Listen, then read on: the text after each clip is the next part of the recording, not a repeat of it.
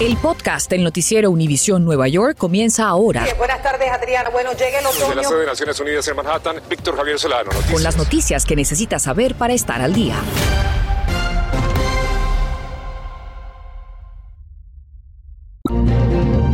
Muy buenas tardes, les saluda Víctor Javier Solano, mi compañera Adriana Vargasino está de vacaciones. Desafortunadamente la seguridad en las escuelas de la Gran Manzana sigue siendo actualmente foco de preocupación debido al aumento de casos de acoso, de tiroteos, de violencia en general.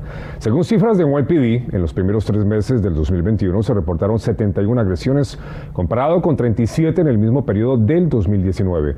Muchos adjudican esta problemática a la pandemia. Así que Pilar Ortega nos informa sobre las soluciones planteadas hoy por el Departamento de Educación. El canciller de Educación de la ciudad de Nueva York, David Banks, participó este viernes en un foro virtual en el que discutió las estrategias de seguridad de las escuelas públicas de la ciudad de Nueva York. La intervención de Banks es parte de un grupo de seis sesiones con los principales legisladores, académicos y expertos en seguridad escolar del país. El propósito es explorar problemas actuales en la seguridad escolar y considerar estrategias basadas en investigaciones para abordar los desafíos que existen. El canciller dijo que algunos de los problemas que enfrentan las escuelas en la ciudad de Nueva York son el trauma post-pandemia que ha hecho que los estudiantes regresen a las aulas con un sentimiento negativo sobre sí mismos, un aumento significativo de las agresiones físicas y los problemas de salud mental y un incremento de la presencia de armas en las escuelas. Porque sí se ha visto mucho, mucho bullying y en las escuelas y no es una ni dos, son muchísimas, muchos casos. Como parte de la estrategia de la ciudad, el canciller destacó los siguientes puntos. Refuerzo de trabajadores sociales en las escuelas, entrenamientos de salud mental para estudiantes y profesores, talleres de aprendizaje social emocional, talleres de inclusión LGBTQ, talleres sobre prejuicios, trabajo con organizaciones comunitarias e involucrar a los estudiantes en la seguridad escolar ponga más seguridad en nuestras escuelas, lo mismo adentro, para que los niños estén seguros y uno tener la confianza. En la sesión también se discutieron las afectaciones desproporcionadas que sufren los estudiantes de minorías y de color, así como el llamado School to Prison Pipeline, una tendencia de menores y adultos jóvenes de entornos desfavorecidos a terminar en prisión debido a duras políticas escolares y municipales. Algunos de los factores que aumentan el riesgo de que un joven se involucre en la violencia en la escuela son los siguientes. Consumo de drogas, alcohol o tabaco, asociación con compañeros delincuentes, mal funcionamiento de la familia, malas calificaciones, pobreza en la comunidad y un historial previo de violencia. Gracias. En Jackson Heights, Peter Ortega, Noticias Univisión 41. Gracias a Peter. Por otra parte, un video de seguridad capta el momento en que es asaltado un trabajador en el lobby de un edificio de Washington Heights. Un repartidor de comida fue golpeado por cuatro sujetos, amenazado con un arma en el vestíbulo allí mismo, mientras que realizaba su trabajo. El ataque ocurrió el 14 de abril, cerca de las 7 y 30 de la noche. La víctima de 22 años sufrió heridas leves y los individuos huyeron con 300 dólares en efectivo. Precisamente ante este preocupante panorama nos comunicamos más temprano con un líder de la Organización de Liberistas Unidos para hablar de los peligros que enfrentan en el día a día. Esta es la entrevista con Manny Ramírez. Manny Ramírez, gracias por estar con Noticias Univisión 41. Paradójicamente conocemos de este asalto contra uno de sus compañeros de trabajo cuando entran en vigencia beneficios laborales por parte de la ciudad para ustedes? ¿Qué tan preocupados están por el hecho de la seguridad?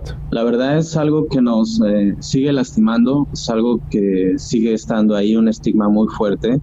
Ya lo vimos, eh, lo que logramos no es suficiente. Tenemos que seguir trabajando organizándonos y buscar nuevas leyes para protegernos. ¿Están en contacto con el Departamento de Policía? ¿Reciben algún tipo de entrenamiento? ¿Se organizan ustedes mismos? ¿Cómo están haciendo? La verdad es que todo el entrenamiento que lo hacemos lo hemos hecho de prueba y error y nos hemos auto organizado para poder estar preparados para toda clase de problema y situación así. ¿Cuáles son algunos de esos protocolos de seguridad que ustedes mismos tienen en cuenta al momento de ingresar a un edificio, dejar una comida, por ejemplo? Eh, tenemos una aplicación donde todo el mundo sabe exactamente dónde estamos y entonces cuando hay un problema eh, nosotros hacemos un llamado y todos llegan al auxilio. Tenemos cámaras, tenemos alarmas en nuestras máquinas, tenemos GPS y trackers. Comparta con nosotros un par de esas recomendaciones de seguridad que ustedes tienen en cuenta. Lo primero es tratar de evitar las escaleras. Eh, y cuando una persona entre, tratar de entrar dos de libristas juntos a un lugar que se vea peligroso, no circular por calles oscuras y estar en todo momento alerta. Gracias a Manny Ramírez, líder de Delibristas Unidos de Nueva York y mucho cuidado. Hasta luego, bye. Bueno, hoy tuvo su primera cita en corte el sospechoso del asesinato de una madre de dos hijos en Queens, cuyo cuerpo fue encontrado en una bolsa de lona.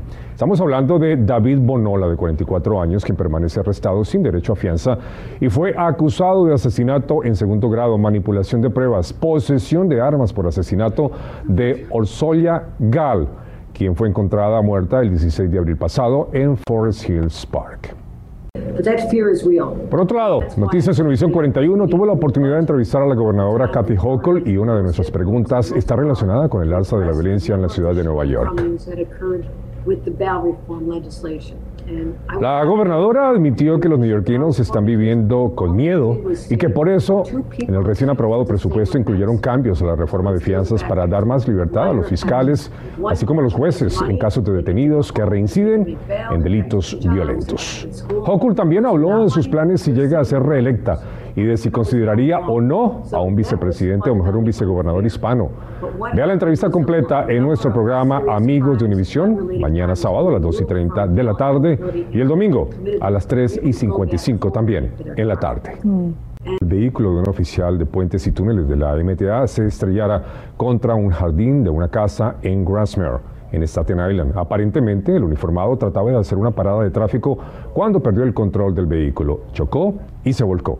el policía fue hospitalizado con heridas y, según se informa, no son graves. Bueno, y como parte de una investigación por crímenes de guerra, la Comisión de Naciones Unidas para los Derechos Humanos asegura que ha constatado que Fuerzas Armadas rusas, y citamos, han bombardeado indiscriminadamente en áreas pobladas, asesinado a civiles y destruido hospitales y escuelas. Esto es lo más reciente en el día 58 de la invasión. Estás escuchando el podcast del noticiero Univisión Nueva York.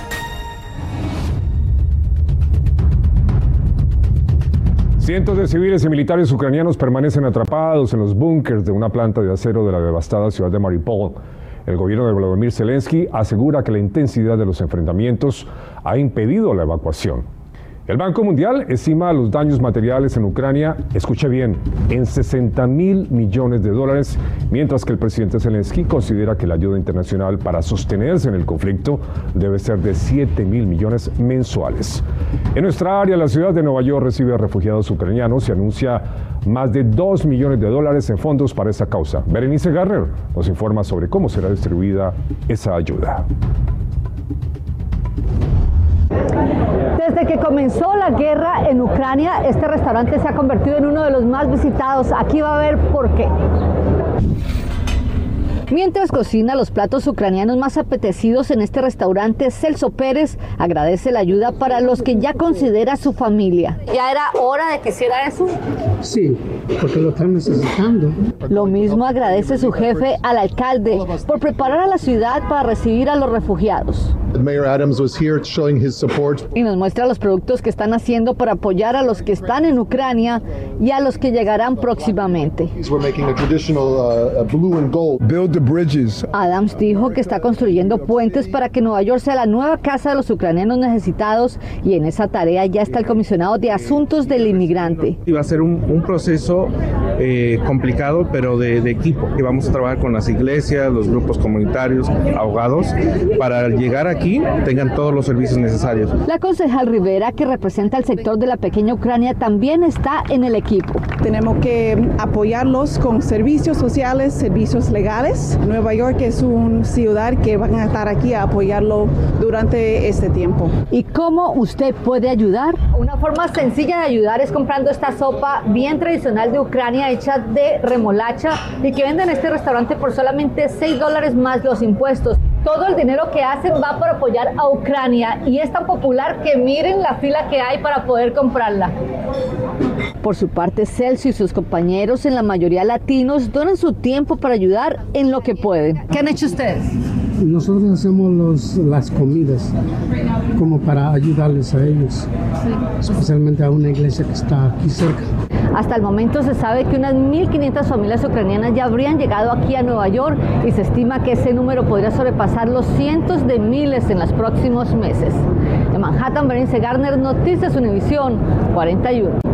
Esta mañana se realizó una protesta que buscaba llamar la atención sobre el cambio climático en este Día de la Tierra precisamente. Unos 15 manifestantes fueron arrestados por impedir que camiones con los periódicos más importantes de la nación salieran a distribuir sus publicaciones. Los detenidos se ataron con cadenas y esposas a barreras de metal y árboles porque aseguran que los medios de comunicación masivo no le dan atención a noticias sobre la emergencia climática mundial.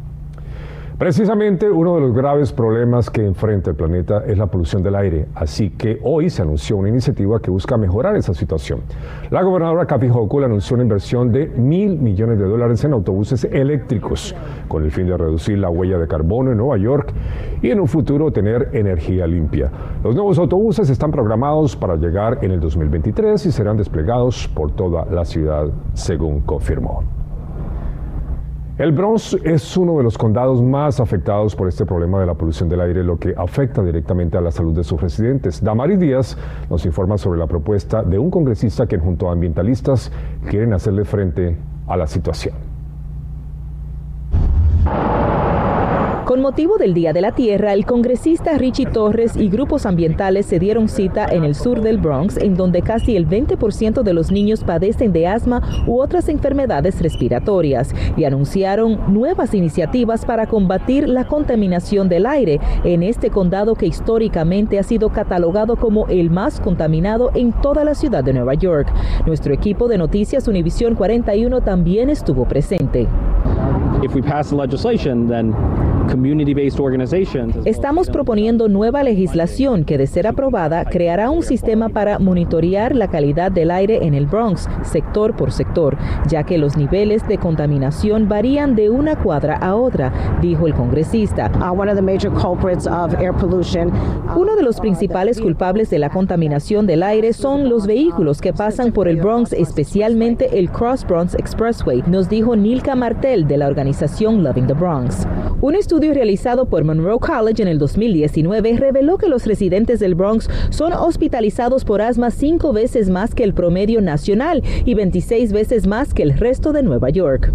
Otro estudio realizado por la organización Periodismo Científico PNAS concluyó que, en promedio, los blancos no hispanos experimentan 17% menos exposición a la contaminación del aire que las personas de la raza negra y los hispanos, que en promedio son impactados por la contaminación en un 56 y 63% respectivamente. Parte del plan para mejorar la calidad del aire es instalar filtros en las autopistas que cruzan por el Bronx y cubrirlos por completo para reducir la contaminación. Esto también creará espacios nuevos para los residentes del Bronx.